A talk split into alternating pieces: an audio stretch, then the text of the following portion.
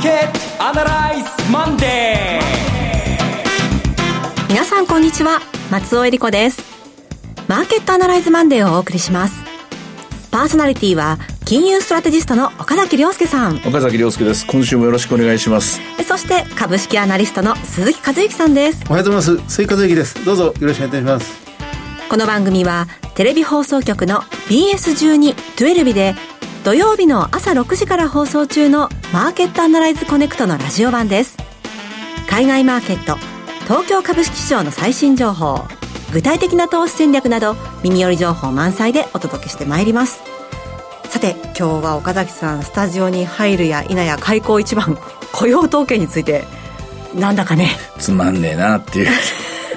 っていうかね、あの、先週、私はですね、あの、ギャンブルだっていう感じで言ってたんですけど、ギャンブル、ギャンブルすった男なんですよ。だから、ギャンブル的に、はい、まあ、ギャンブルだからすることもあるし、しょうがないんですけども、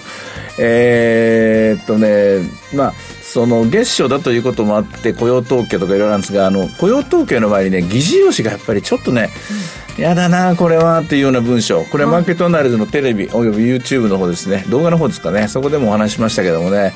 やっぱりこれなかなかあの粘着性我々この番組でも使って去年結構流行ったスティッキーってやつですよね、はい。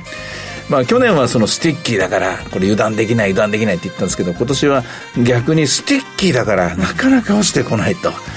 なかなか落ちてこないんでなかなか神は許してくれまくれないという FRB ですね、まあ、それともう一個日本は日本で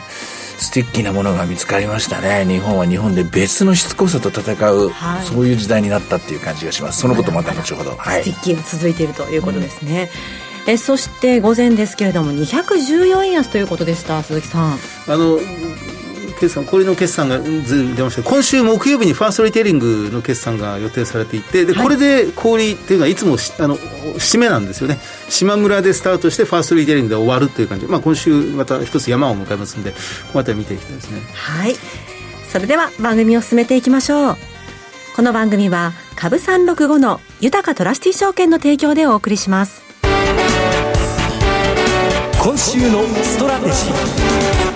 このコーナーでは今週の展望についてお話しいただきます。えー、先週ギャンブルと言いましたけど3万4千円トライに3回目の失敗をしてですね、3万3千760円か70円ぐらいまでいったのかな。で、その後、落っこってきて、そこからまあ1000円以上下がってしまって、で、今週スペシャルコーテーションを迎えるという事態なんですね。で、先に戦略を言うとですね、あの、今日ボラティリティが上がっています。というか、先週1週間かけてボラティリティが上がったんですよ。で、この状態になってきたので、えむしろ今は、あの、先物のポジションで言うと、売りが溜まったかような形になってると思うんですね。ですので、S q は今の水準よりも若干戻して、325とか330の間ですね、3万2500円から3万3000の間まで戻して終わるんじゃないかなという、そういう一週間になるかなと私は思っています。これまあモデル的に過去の例を見て、S q のところだけをだけを抜き出して、で、前の週にボラティリティの上昇、株価の下落というものが起きたものだけをですね、抽出して、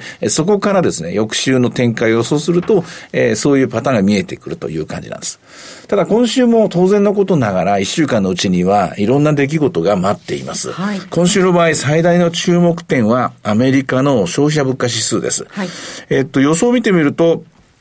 コアの方がしつこいんですね。コアがスティッキーになってきて、コアが5%もまだ出てしまうと。だけど、全体はむしろフレキシブルな方になってきて3%まで下がるという、去年の全く逆ですね。去年は全体がぐいぐい上がっていって、その後スティッキーなものが追いかけていくっていう形だったんですけども、はい、今度下がるときは、このスティッキーさが、しつこさが邪魔をするという形でなかなか下がってくれない。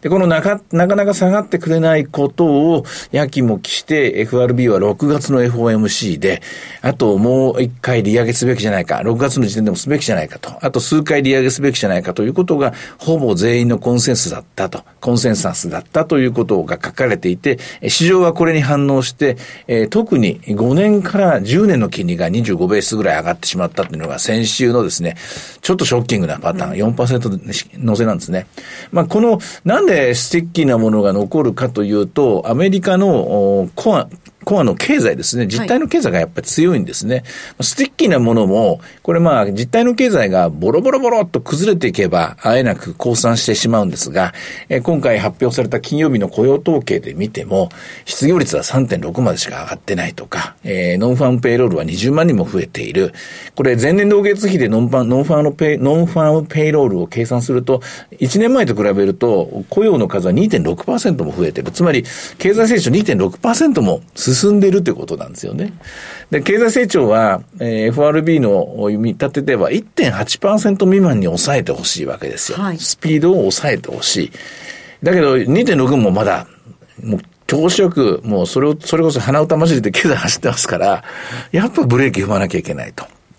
で、ブレーキを踏まなきゃいけないので、まだ利上げが続く、あるいは利下げはないぞ。で、今の債券市場から見ると、7年ぐらい4%ぐらいの FF になるのかなみたいな、まあそんなになってたんです。まあこの間3.75、3.5から3.75のゾーンなんですけどね。まあこれ、いつもの株式市場なら、例えば去年の株式市場なら、あれとばかりに株が起こってくるんですけども、あの、去年の10月からこの展開はある程度、まあ、フォワードガイダンスのおかげです。FRB がしつこくしつこく金融政策こんな風にやっていくからねっていうことを説明してたおかげなんで、ある程度免疫というか学習能力があるので、まあしょうがないなということで、株価の方は、先週、まあ、おとなしい動き。若干下がったとはいえですね、昔なら25ベースも長期金利が上がったらですね、もっと下がるはずなんですけども、そうか、さほどは言ってないんですね。で、それは、えー、さっきの話と矛盾するんですが、景気が強いんならしょうがないよね。景気が強いんなら、業績はいいよねと。うん、だけど、景気が強いからブレーキを踏むわけねと。ブレーキを踏みながら、えー、企業は経済と一緒に前に進もうとするわけですから、やっぱりスピードは鈍る。スピードは鈍るということは、例えば金融緩和の時みたいにスイスイ、スイスイ2割3割と株が上がる局面ではない。まあこれは分かってるんだけれどもと。まあ今回の雇用統計もそういう結果だったと。で、今週の CPI が、はい。あるとすればですね、去年の11月に、10月度の、この CPI が発表になった時に、覚えてる人はいますかね、逆 CPI ショックっていうのがあったんですよ。ありましたね。うん、はい。で、実はあの逆 CPI ショックを受けて SP500 は大底を打ったんですよ。アメリカ株全体は、あの、10月の、えー、CP、CPI、11月に発表された、11月の12日ぐらいだったかな、発表された CPI を見て、ここでがぜんですね、あ、これならいけそうだという具合に動いたんです。今回、あれからなんだかんだ言ってですね、今回、えー、もう何ヶ月経ったのかな今回6月分だから、えっ、ー、と、10月分ですから、えっ、ー、と、8ヶ月経ったんですかね。はいで、もう一回やるとしたらそろそろで、えー、私もこれ、去年の自分の消費者物価の分析をずっと見てたんですが、その逆 CPI ショックの起きた時に、えー、あれは、えっと、アナライズで、えー、動画の中で説明して、えー、たんですけれども、あの、えっ、と、来年の、つまり今年の8月から CPI はガクッと落ちると。要するに、あの、スティッキーなものの、こう、下駄が落ち落ちるみたいなもんですけどね。で、まだ6月なんですけども、そろそろこう、ガクッと落ちるのが見たいなというところなんです。で、仮に、今回の、えー、7月12日に発表される6月分の CPI が、このあの時と同じような逆 CPI ショックと同じような形になると、ふわっと株式市場は日米ともに上がってくるかもしれない。はい。まあ、ここが一つの期待でしょうね。まあ、そうでなくても、えー、コンセンサス通り、あるいはコンセンサスよりもちょっと悪いぐらいだったら、これはもう先週の間に織り込んだんじゃないかなと思います。アメリカについてはこんな感じなんですが、日本についてはですね、7月7日、先週金曜日に一つ厄介な話がありまして。厄介な話毎月勤労統計です。5月分。はい。で、春闘の影響が出るのに時間がかかるからっつって4月の雇用統計は悪かった。よくはなかったんですけど、もう1ヶ月待ちましょうと思って5月分を待ったところが、ええこれがね、やっぱり日本的な、あまりに日本的なという結果に終わりましたね。うん、新聞とかで報道されてた通り、実質賃金はマイナスでしたってことあるんですけども、えー、っと、5200万ぐらい日本には労働者がいるんですよ。はい、で、その3分の2が正社員で、3分の1がパートさんなんですよ。で、その3分の2ですから、えー、っと、6000、3000万ちょっとかな？のうちの救われた人、えー、インフレの3%よりも高い賃金が固定給の伸びがあった人は、えー、その中の、ほんの一握りですね、3分の1ぐらいしかいなかったです。あそう全然伸びてないです、固定給は。で逆にパートさん、パートで働いてる人で、え固定給があ去年に比べて3%以上伸びてる人は3分の2ぐらい。3人に1人、2人はたくさんもらえてました。はい。で、国全体で見ると、やっぱり3分の1ぐらいしか、えーンドラーズリストに載ってないんですよ。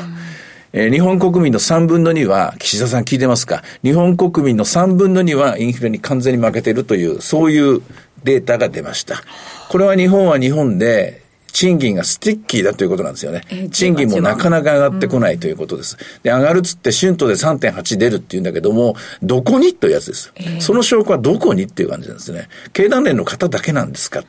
経団連に属している会社しかダメなんですかと。あるいはその経団連に会社えー属している会社のパートさんはどうなんですかと。賃金っていうのはもともとそうやって上から押し付けてですね、上がるもんじゃないんですよ。これ、ある意味下からですね、えー、労働者の方からこの給料じゃやってらんないよ、あるいは労働組合っていうのがそもそもそのためにあって、えーこの給料じゃ生活していけないということで、賃上げを要求ししなきゃいけないんですけども、全然これ反映されてなかったです。今のデータは5人以上の企業ですから、中小企業なんかの場合はもっと難しくなります。じゃあ、これ、離職率が、えー転職して自ら自分の活路を見出すかというと、これも全然鈍いです、まだ。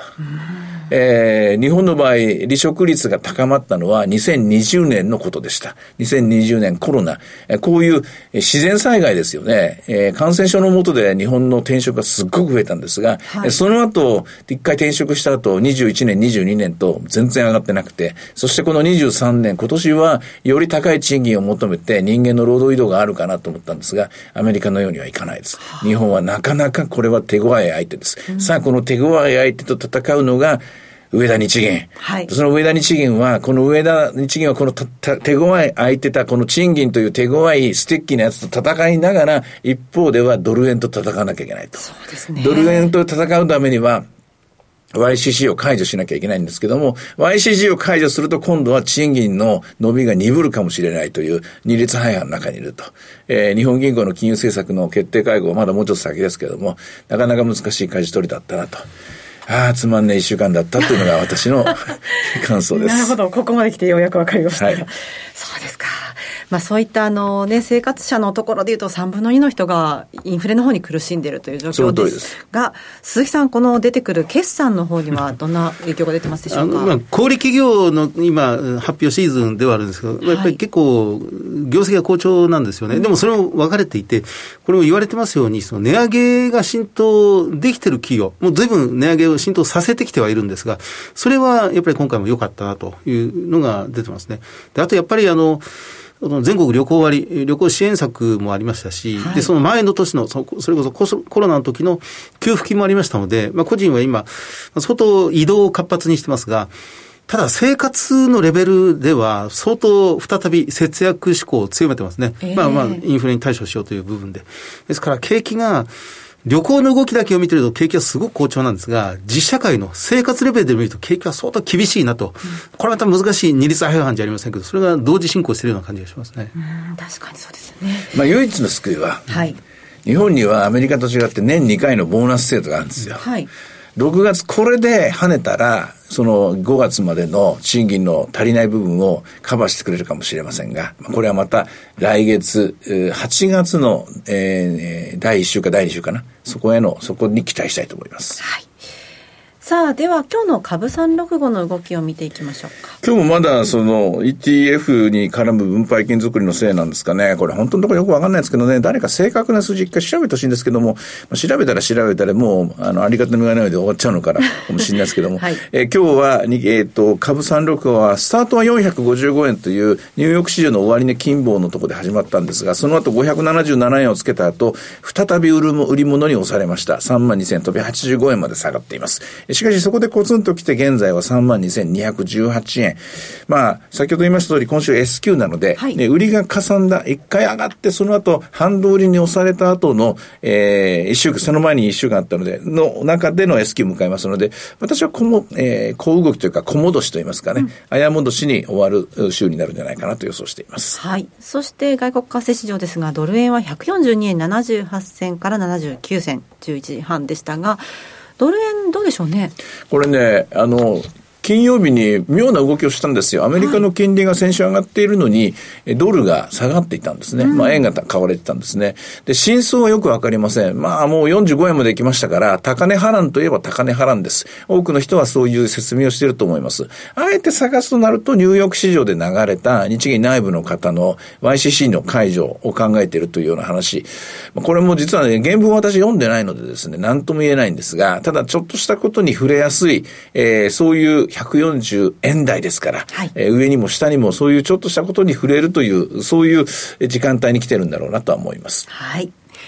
いろいろ展望していただきました。BS1212 で土曜日の朝6時から放送しています。マーケットアナライズコネクトもぜひご覧ください。また、Facebook でも随時分析レポートします。以上、今週のストラテジーでした。ではここでお知らせです。株365のユタカトラスティ証券から岡崎良介さんがご登壇される YouTube から飛び出しての無料の少人数制セミナーをご案内します。まずは8月5日土曜日、宇都宮で開催。岡崎良介の投資戦略セミナー in 宇都宮です。12時半会場、午後1時開演です。講師は、この番組でおなじみ、岡崎良介さん。進行は、大橋弘子さんです。お二人による、クリック株365を活用した投資戦略。岡崎さんが今後のマーケットを徹底分析。2023年の投資戦略。Q&A も合わせておよそ2時間半たっぷりとわかりやすく解説します。そして、セミナーの終了後には、コーヒーを飲みながら、楽屋でザキオカひろこと直接お話しできる特別企画、楽屋アフタートークを予定しています。岡崎さん、こちらのアフタートークも楽しみですね。あの、土曜日に東京で初めてトライアルでやってみたんですよ。はい、あの、恥ずかしくなるぐらい面白かったです、ね。そうですか。恥ずかしくなるぐらい。え えー、もう尺ないのでこれ以上言えないですよね。はい、えー、あの、えー、お母様とお嬢様が二人いらっしゃったっていうのがすごい面白かったですね。親子であの、サラブレッドだったですね。なるほど。えー、株式投資のサラブレッドはこうやって生まれるんだなというのに、うん初めてそれに、えー、お会いしました。はい、宇都宮も期待が高まりますが、はい、期待高いですね。えー、入場無料です。定員50名です。応募多数の場合は抽選となります。なお、今回のセミナー受講も、これまで豊かトラスティ証券のセミナーに参加されたことがない方を優先させていただき、また、北関東の皆様も優先的にご案内いたします。会場は、宇都宮駅西口徒歩4分、TKP 宇都宮カンファレンスセンター、カンファレンスルーム B です。そしてもう一つセミナーのご紹介です。9月9日土曜日、金沢で開催。岡崎良介、エミン・イルマズの投資戦略セミナー in 金沢です。11時半会場、12時開演です。講師は岡崎良介さん、そしてエコノミストでグローバルストラテジストのエミン・イルマズさん、進行は大橋弘子さんです。プログラムはエミン・イルマズさん、大橋弘子さんお二人による年後半の世界経済と金原油相場展望、こちら Q&A タイムもあります。そして、岡崎さんが今後のマーケットを徹底分析。2023年の投資戦略。こちらも Q&A もありますよ。たっぷりとわかりやすく解説します。入場無料です。定員は80名です。応募多数の場合は抽選となります。なお、金沢でのセミナー受講は、北陸地方の皆様を優先的にご案内させていただきます。北陸地方の皆さん、ふるってご応募ください。会場は、金沢駅徒歩5分、TKP ガーデンシティプレミアム金沢駅西口ホール 2B です。宇都宮、金沢のセミナーともお申し込みお問い合わせは、豊かトラスティ証券お客様サポートデスク、フリーコール0120-365-281 0120-365-281までお願いします。受付時間は土日祝日を除く午前9時から午後7時までです。締め切りは、宇都宮のセミナーが8月3日木曜日の正午。そして、金沢のセミナーは9月7日木曜日の正午です。応募状況によっては締め切りを前倒しする場合がございます。貴重な機会ですので、北関東、そして北陸地方にお住まいの皆さん、ぜひ振るってご応募ください。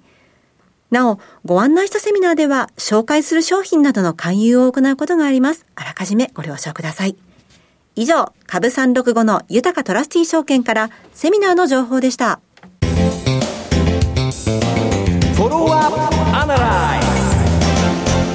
それでは今週も参りましょう。鈴木さんの注目企業です。お願いします。はい、あ、はい。あの、えっ、ー、と、銘柄は今日は JTECT です。えー、銘柄コード6473の JTECT という会社ですね。あの、えっと、これ、ベアリングの会社で非常に知られた会社、あ銘柄で、えっと、まあ、御三家と言ってもいいですね。あの、日本製鋼、米鋼という会社、6471と、それから NTN、まあ、かつて東洋ベアリングと言ってました NTN6472、そしてこの JTEC と6473。で、あの、JTEC JTECT の場合は、これ、トヨタ系です。はい、で、NTN は別にあの、系列はないんですが、ホンダとか日産向けに強い。そして、えー、日本製鋼、米鋼はこれ、やっぱりトヨタにも納入してますが、これはもう完全に独立してますね。で、あの、JTECT だけが今、史上最高利益を更新しているという状況で、あとの2社はまだそこまで達していない。なのに JTECT は PBR が今一番低い0.67倍。うん、えー、日本製鋼、米鋼とか NTN は0.7倍台ですので、まあみんな1倍割ってるんですが、JTECT が史上最高利益更新で一番、うん、まあ PBR では割安ということになります。配当利回りが2.5%ぐらい。まあ、自己資本比率は40%ですが、ROE がちょっと低いですね。5.2%というところです。で、ポイントはいくつかありますが、一つは、これあの、ベアリングの会社ではあるんですが、かつての紅葉成功と豊田工機という二つの会社が合体してできた会社ですので、はい、えっと、工作機械にも非常に強いです。まあ、この今、工作機械がすごく伸びていて、市場最高利益を更新しているというのが一つですね。それから、e アクスルっていう、これあの EV、電動、電気自動車の時代によく聞く、まあ、あの、エンジンカー、内燃カーでいうところのエンジンです。はい、それが、その EV では e アクスルといって、モーターとバッテリーとインバーターが、まあ、一つの、まあ、駆動部品として組み込まれてるんですが、この e アクスルをいかに小さくするか。はい、で、まあ、ガソリン車でいうところの燃費を良くするか、効率を良くするか。で、まあ、あの、騒音を小さくするか。で、あの、強度を強くするか。いくつもの、もう、二律廃反する要素がたくさん詰め込まれてるんですが、この JTECT が昨年暮れに開発した技術によって、えー、さらに一段と小型化が、あまあ、可能になるという技術を持ってますね。はい、で、あの、今、うん、この JTECT にとっては3つの主要事業分野となるんですが、電動パワーステ、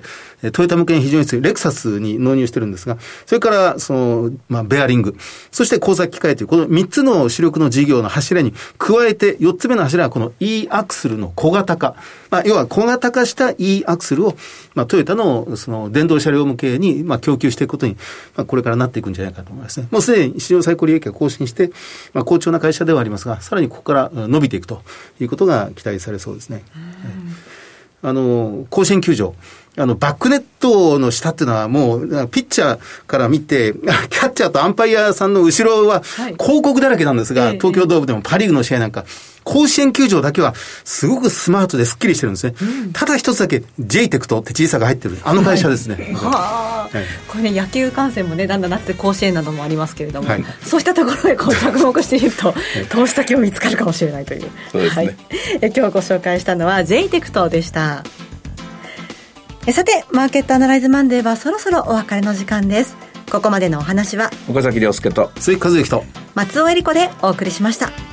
それでは今日はこの辺で失礼いたします。さよなら。この番組は株365の豊かトラスティ証券の提供でお送りしました。